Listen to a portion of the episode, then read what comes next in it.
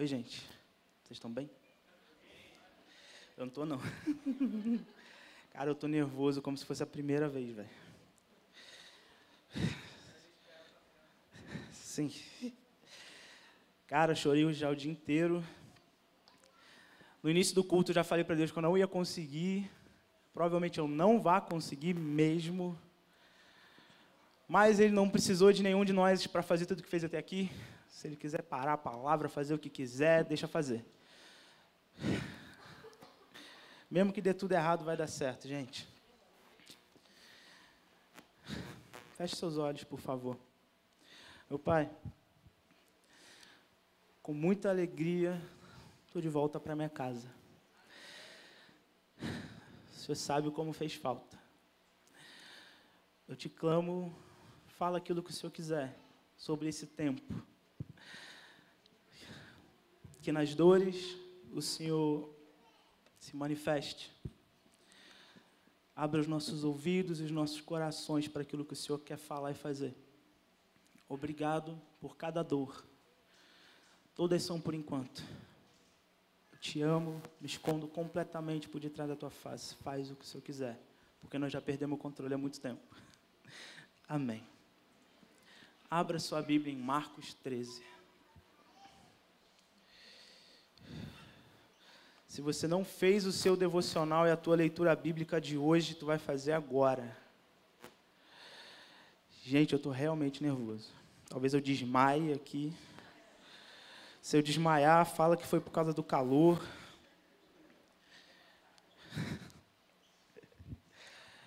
Marcos 13.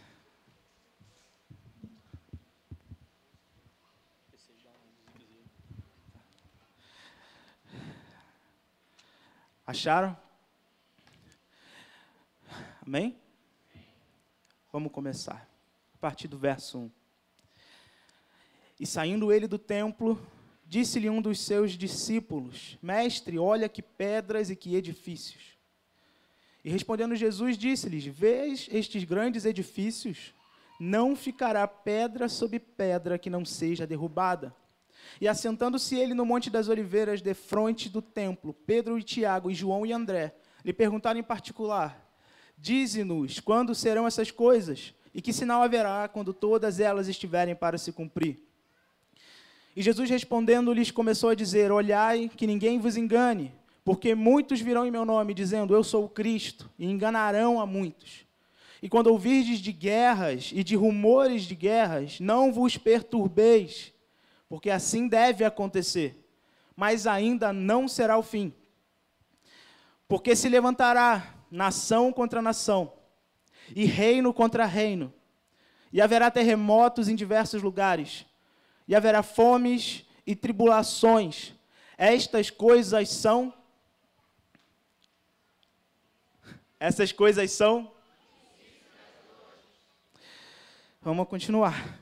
Mas olhai por vós mesmos, porque vos entregarão aos concílios e às sinagogas, e sereis açoitados e sereis apresentados perante presidentes e reis, por amor de mim, para lhes servir de testemunho. Mas importa que o evangelho seja primeiramente pregado entre todas as nações. Quando, pois, vos conduzirem e vos entregarem, não estejais ansiosos de antemão pelo que haveis de dizer, nem premediteis mas o que vos for dado naquela hora, isso falai, porque não sois vós os que falai, mas o Espírito Santo. Nós vamos continuar, gente. E o irmão entregará à morte o irmão, e o pai ao filho, e levantar-se-ão os filhos contra os pais, e os farão morrer. E sereis odiados por todos por causa do meu nome. Mas quem perseverar até o fim, esse será salvo. Ora, quando vós virdes a abominação do assolamento, que foi predita por Daniel, o profeta, estando aonde não deve estar, quem lê entenda. Então, os que estiverem na Judéia fujam para os montes, e o que estiver sobre o telhado não desça para casa, nem entre a tomar coisa alguma de sua casa.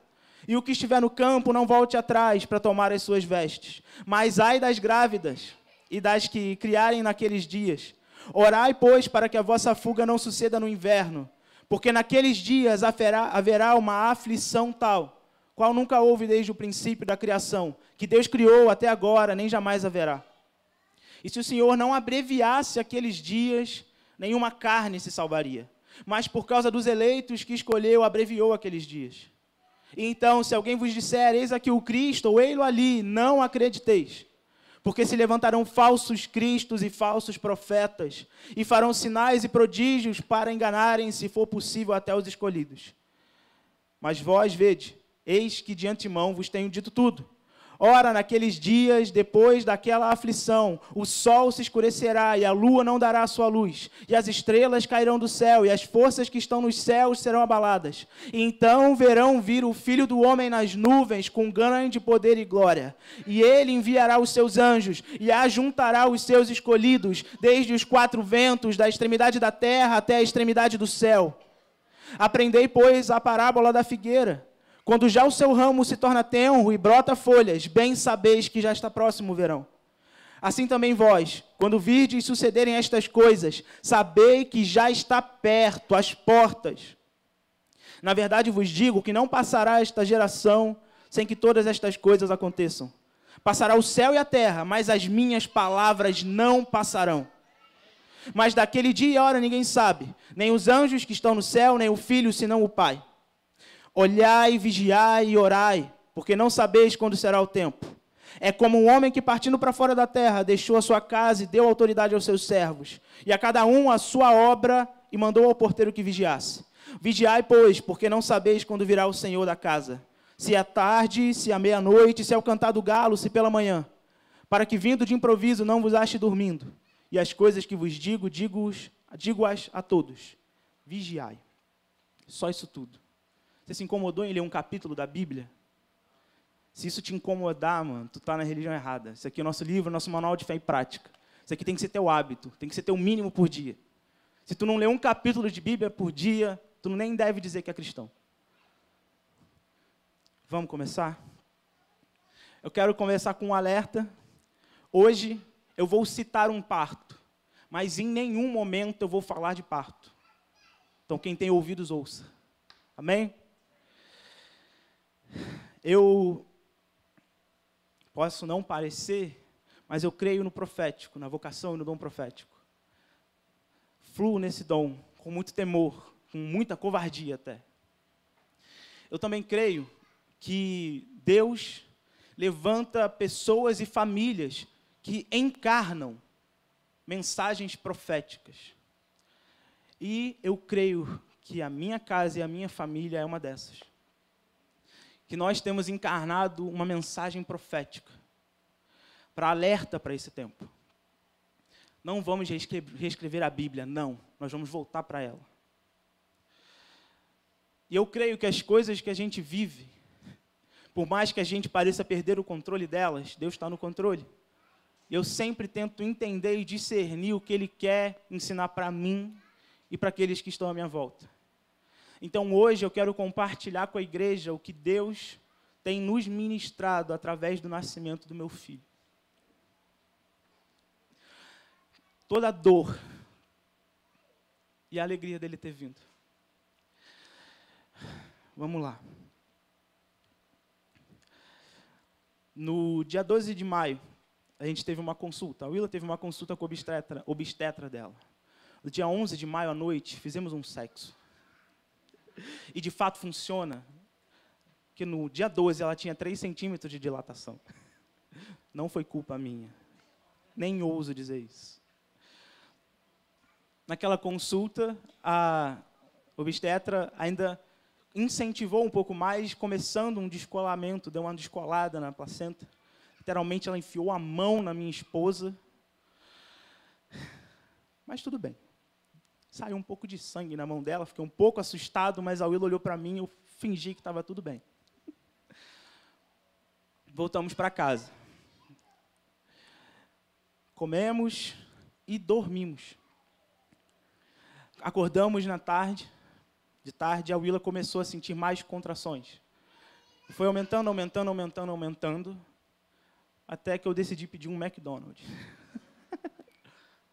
A Willa queria comer nugget do McDonald's. Comprei. Ela comeu, ela vomitou. e percebemos que o intervalo das contrações já estava muito curto. Meu pai e minha mãe estavam no aniversário de casamento deles. Liguei para eles meia-noite, eles estavam voltando da night aí, ó. Curtindo a vida. Nos levaram para o hospital e demos entrada ali já na madrugada, né? Na madrugada, é, é isso, eu estou falando a data errada, amor, tá certo? Não lembro, meu filho nasceu no dia 13, eu vou chegar lá. Estamos falando do dia 12. Demos entrada e aí começou a madrugada mais longa da nossa vida. Primeiro lá embaixo, começando a sentir dores, entrada com 4 centímetros para 5 de dilatação, um, uma gravidez que deu tudo certo, o sonho de um parto normal, natural, né? E indo tudo bem. Gael com as suas, seu batimento ok, tudo indo certo. Subimos para o quarto, a Willa gritando, todo mundo ouvindo aquele show. Gritaria no quarto, ela de um mau humor, me tratando mal. Passam-se mais algumas horas, duas da manhã, volta uma volta obstetra, já temos quase sete de dilatação.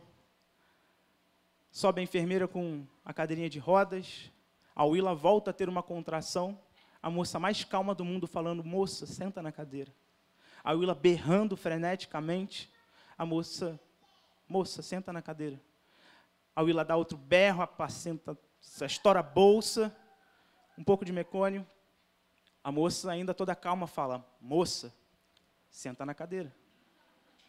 A Willa senta e nós vamos para a sala de parto. Chegando lá, duas enfermeiras já prontas falam: nessa gritaria e nessa dilatação, 40 minutos vocês vão embora com o filho no colo. E a gente, amém. A Willa já não aguentava mais dor.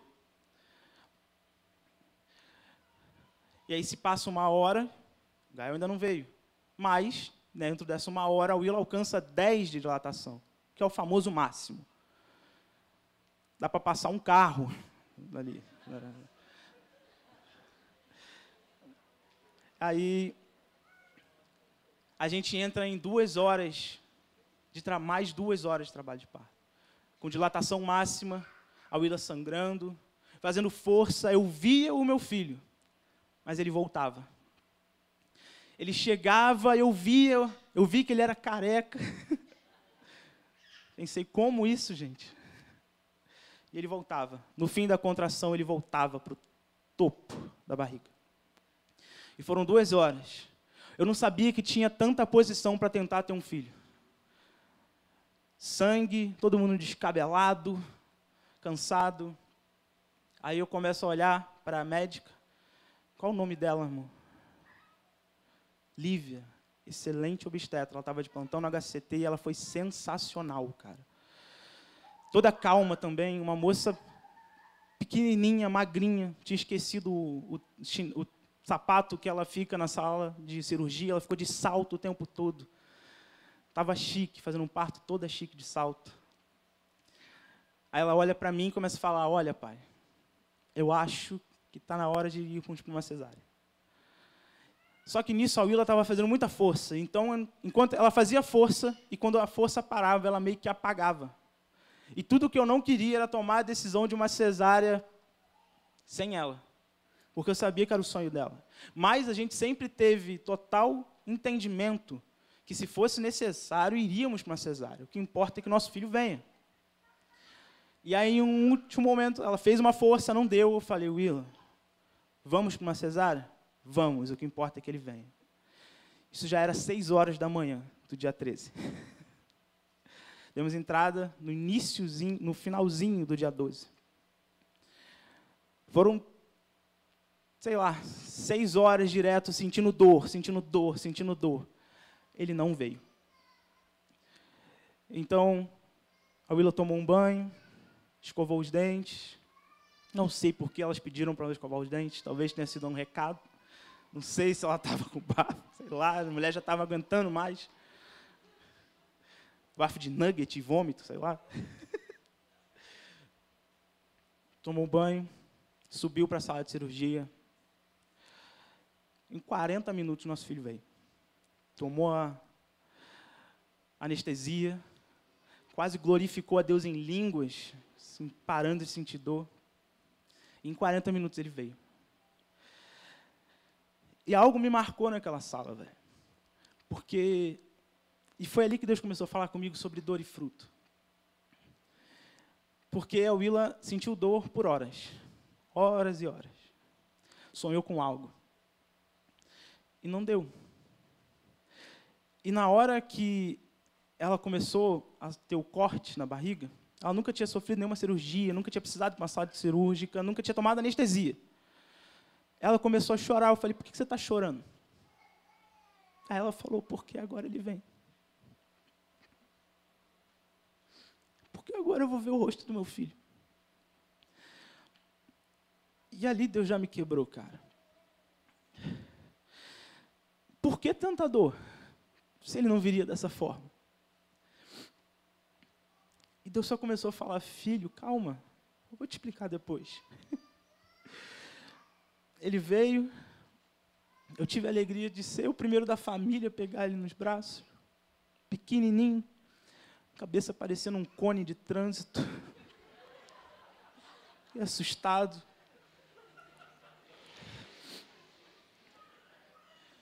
Coisa mais feia do mundo. Eu falei, eu amo, pai.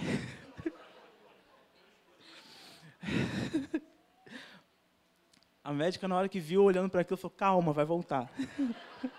Voltou, graças a Deus. Ele tem a cabeça da mãe, grande, mas. Deus começou a me falar muito forte. O que vocês viveram hoje é um retrato do que eu quero para a igreja. Uma igreja que não foge da dor, mesmo que o fruto não venha através da dor da igreja. Uma igreja que não tem medo da dor, porque a dor prepara a igreja para o fruto. Amém, filho. E é louco. Mais uma vez, eu vou citar um parto, mas não vou falar de parto em nenhum momento. E é louco porque o que a gente mais tem visto são pessoas querendo controlar a vinda do fruto. Querendo escolher a data, querendo escolher a forma, eu não estou falando de parto, gente. Querendo ter total controle de como o fruto virá. Mas as pessoas deixaram de entender que a dor é essencial para que você esteja preparado para gerar esse fruto de fato. A gente quer escolher o dia porque a gente quer escolher o signo. quer escolher o ascendente. Mas a dor é essencial. Mas eu vou sentir dor em vão porque ele vai vir de forma milagrosa. Sim. A dor é inerente à igreja, cara. Se você se diz igreja, se você se diz cristão, você diz que segue um homem que Isaías 53 diz: homem de dores. Esse é o teu Deus.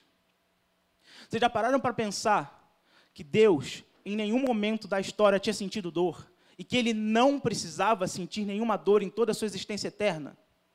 Mas ele escolheu vir como homem, como eu e você, para sentir a pior dor de todas. Deus escolheu sentir dor porque sabia que era necessário. E você dizendo que o mal não pode te trocar porque você é ungido do Senhor. A pessoa mais ungida que pisou nessa terra se chamou Jesus Cristo e você se acha melhor do que ele. Porque quando o mal sobrevém sobre você, você fala, está amarrado. Eu não posso sentir dor, não pode ser tocar no ungido do Senhor o mais ungido, o próprio Senhor, não apenas foi tocado, como humilhado, espancado, escorraçado. E tantas outras coisas. A igreja tem que parar de fugir da dor. A igreja tem que entender que a dor faz parte de quem somos.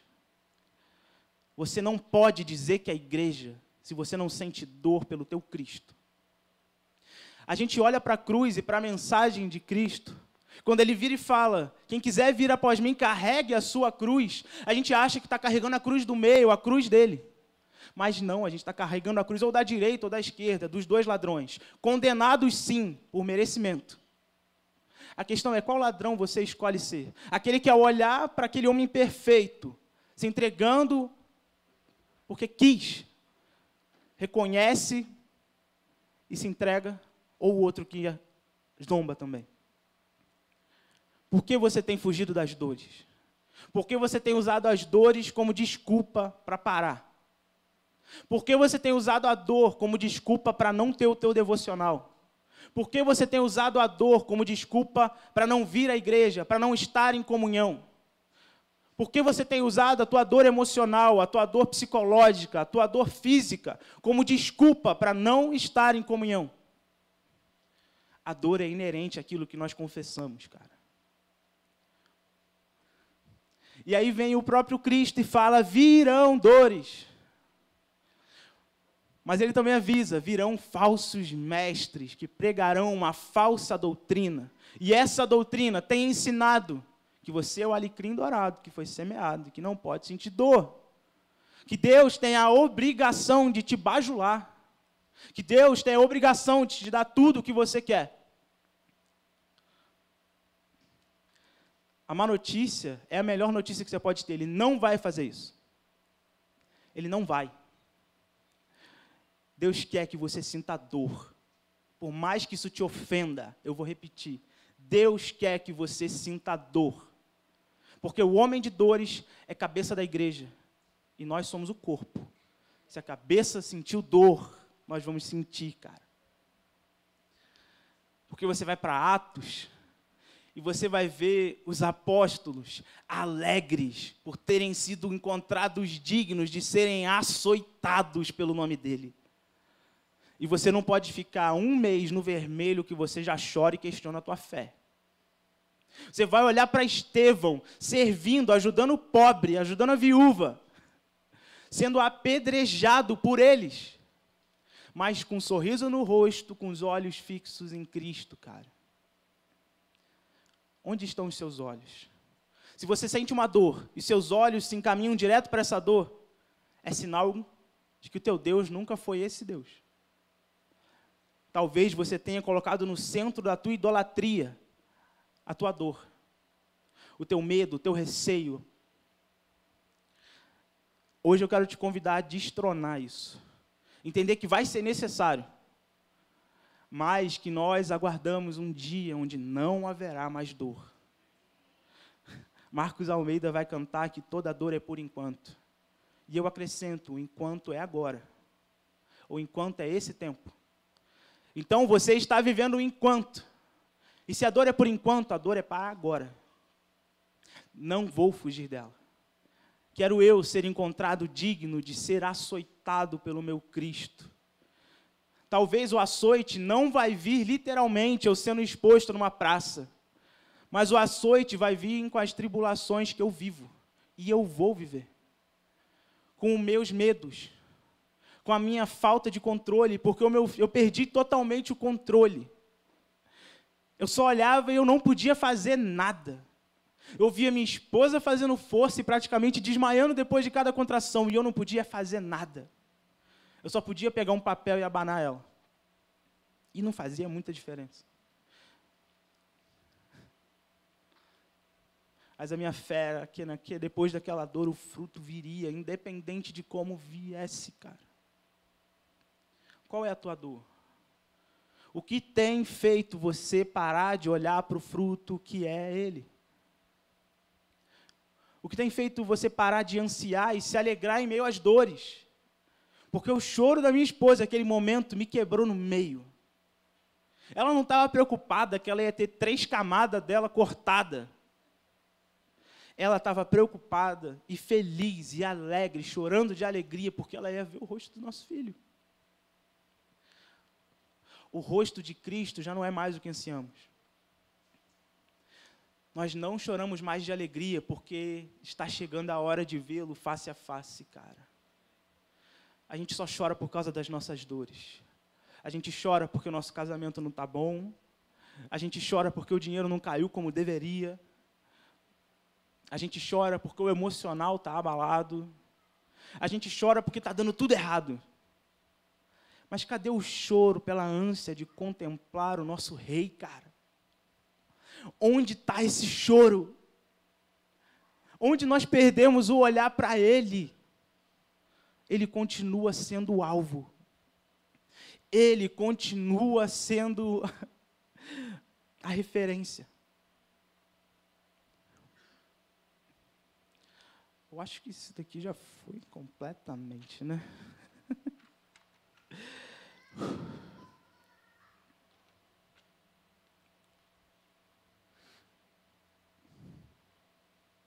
Talvez eu volte a ler. Eu já estou citando todos os textos que estavam ali. E quando eu comecei a buscar no meu devocional essa mensagem, eu fui tremendamente confrontado. Pode não parecer, mas esses meses de licença talvez foram, tirando o Gael, os piores meses da história da minha vida e da Willa, cara. Cara, nós amamos muito vocês, velho. E a gente sentiu muita falta, velho. A gente entendia que era necessário. Eu sou alguém com depressão e tendência suicida. Já vivi esse momento há um pouco mais de uma década atrás. E nesses meses, eu tive momentos de baixa mais sérios que eu já tive após o auge da minha depressão. Eu não cheguei a tentar me matar, não, tá, gente? Fica tranquilo. Mas o depressivo com tendência suicida lida com a morte como uma saída o tempo todo mas foi extremamente necessário porque eu não conversava com a minha esposa sobre essa dor há muito tempo. Nunca tivemos uma conversa tão profunda sobre essa dor. E nós sentamos e conversamos. E é muito louco porque eu sei que eu vou lidar com isso. Eu vou continuar lidando com isso. Mas Deus permite alegrias em meio a essas dores. Eu estava dando banho no meu filho, eu dou banho nele todo dia no chuveiro. E em uma das minhas dos meus momentos de baixa, eu chorei freneticamente no chuveiro com ele no meu colo. E parecia que ele estava tomado por uma maturidade, porque ele olhou fixamente no meu olho e começou a secar minha lágrima. E cara, eu senti Deus de uma forma que eu não sentia há muito tempo, cara. O Gael tem quatro meses, mas o que ele ministrou na minha vida naquele momento e naquele banho, no meu estado mais vulnerável, eu nunca vou esquecer. Era eu que tinha que estar cuidando dele, mas ele parecia que eu que estava no colo dele. As dores continuarão, cara. Talvez você não vai ser curado do teu mal psicológico. Mas mesmo que isso aconteça, Deus vai continuar sendo o centro. Talvez o teu casamento nunca vai ser o casamento dos sonhos. Mas se isso acontecer, Deus vai continuar sendo o centro. Se você perder o controle de tudo, Deus vai continuar sendo o centro. Eu acho que hoje eu posso dizer que nesse dia de hoje, sim. Eu não posso dizer sobre amanhã, porque isso é cada dia. Mas quando eu olho a minha família e penso para alguém que tentou se matar um pouco mais de uma década, olhar para minha esposa e meu filho no colo, é uma prova irrefutável que existe um Deus que, em meio às dores, se revela. Porque se não fosse aquele dia, eu não teria me entregue a Ele. Talvez seja o meu espinho na carne. Mas eu vou esmurrar a minha carne todos os dias para que eu não seja dominado por Ele. E eu só posso fazer isso olhando para Ele, cara. Porque se eu for olhar o cara que aparece no espelho, mano, eu não vou estar aqui.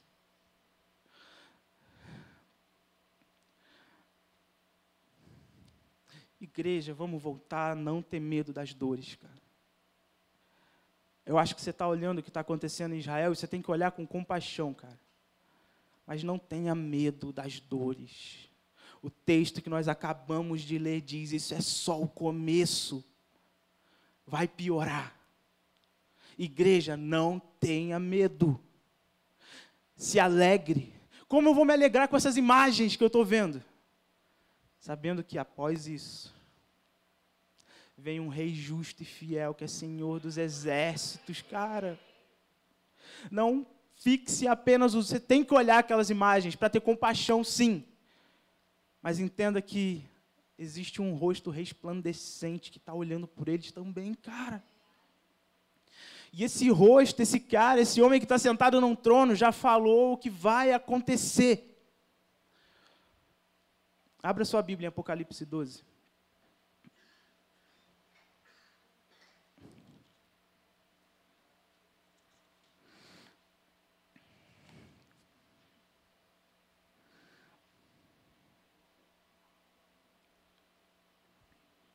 Amém?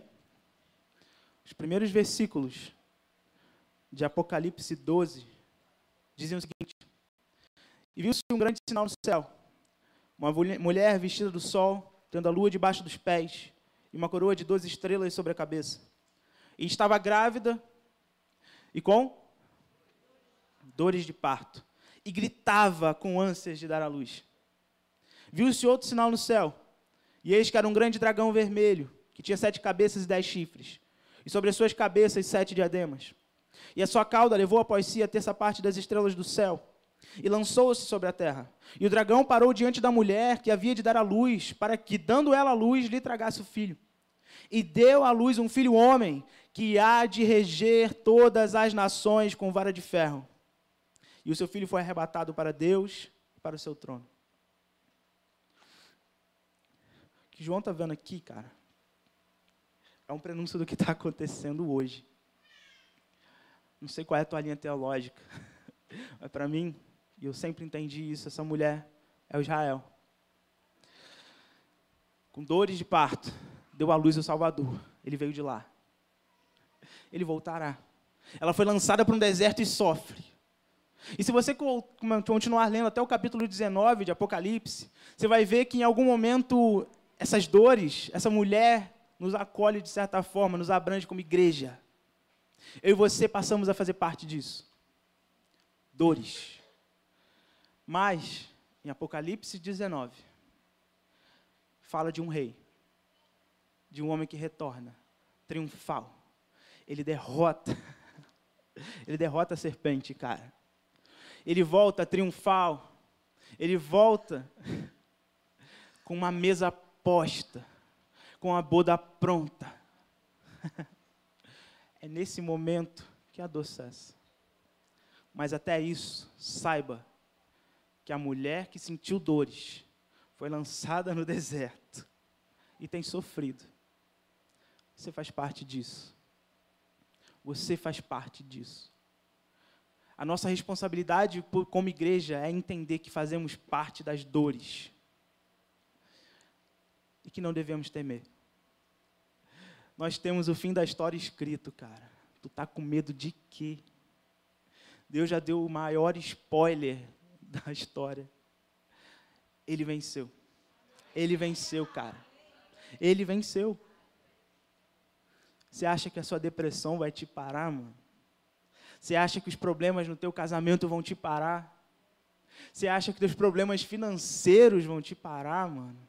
Isso aqui não é triunfalismo, não é saber que em meio a essas dores, Ele reina, Ele governa, Ele não muda. Igreja, eu quero te convidar a sentir dores, mano. Eu quero te convidar a sentir dores.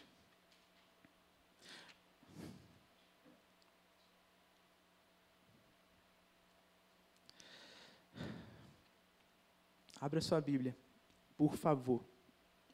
2 Timóteo capítulo 3.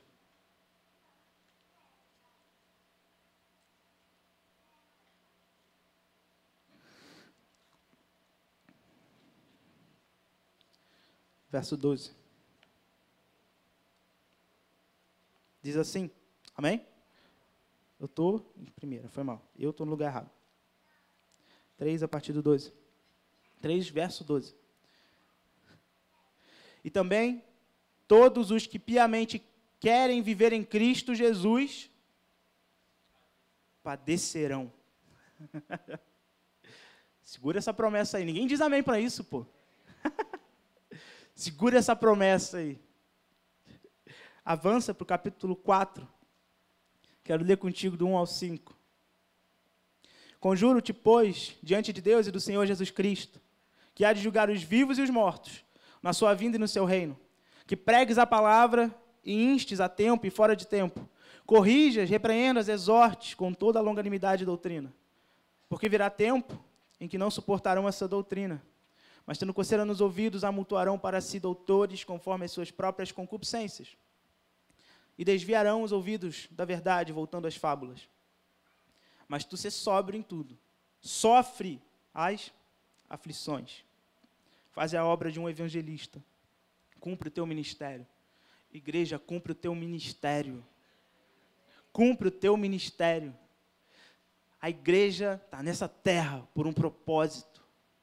As dores não podem ser a justificativa para você parar. Cumpre o teu ministério.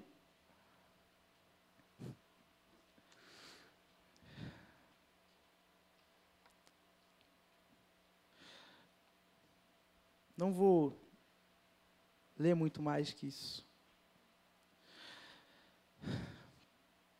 Pode apagar as luzes, por favor.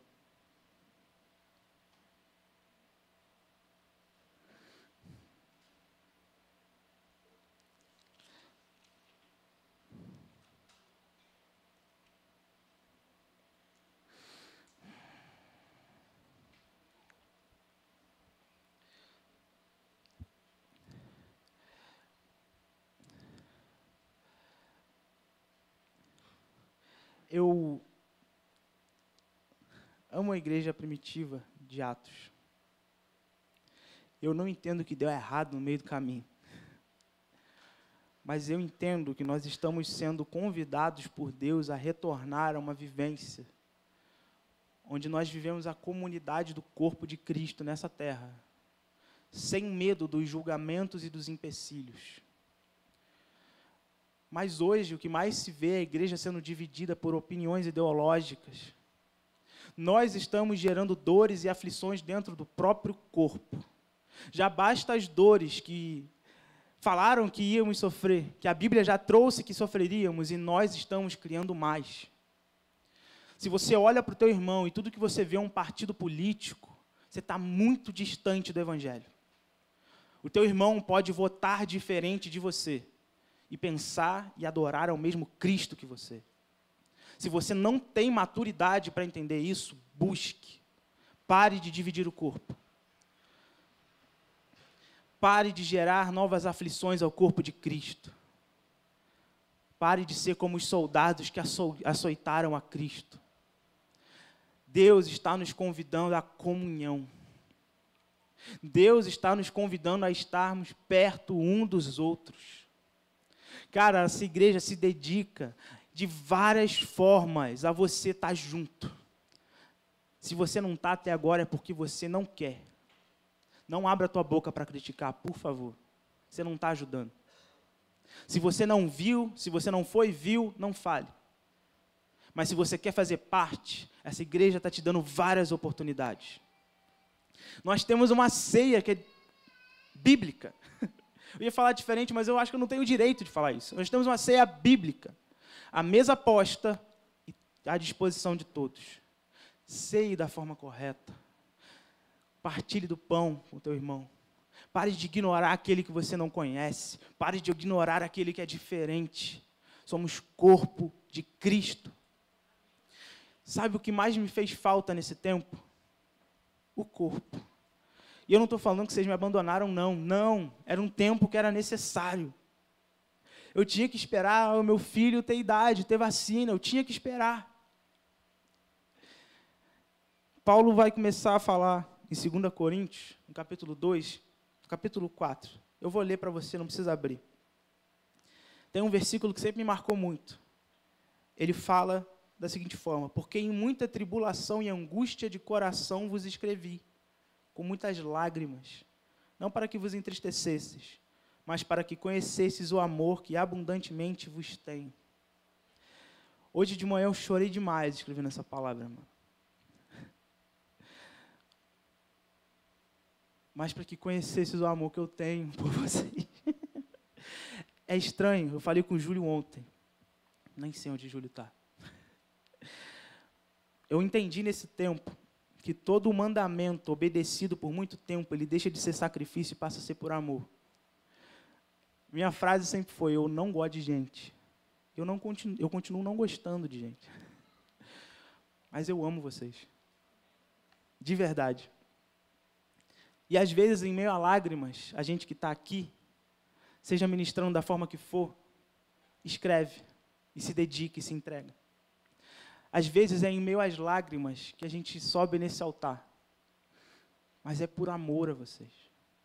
Para ser espelho daquele que nos ama e nos amou primeiro. Por mais difícil que seja. A gente não se dá o direito de parar em meio às nossas dores. Igreja, não pare em meio às dores. Nós precisamos disso. E reconhecendo as dores, eu queria que você se colocasse de pé. Se o louvor quiser subir, pode subir.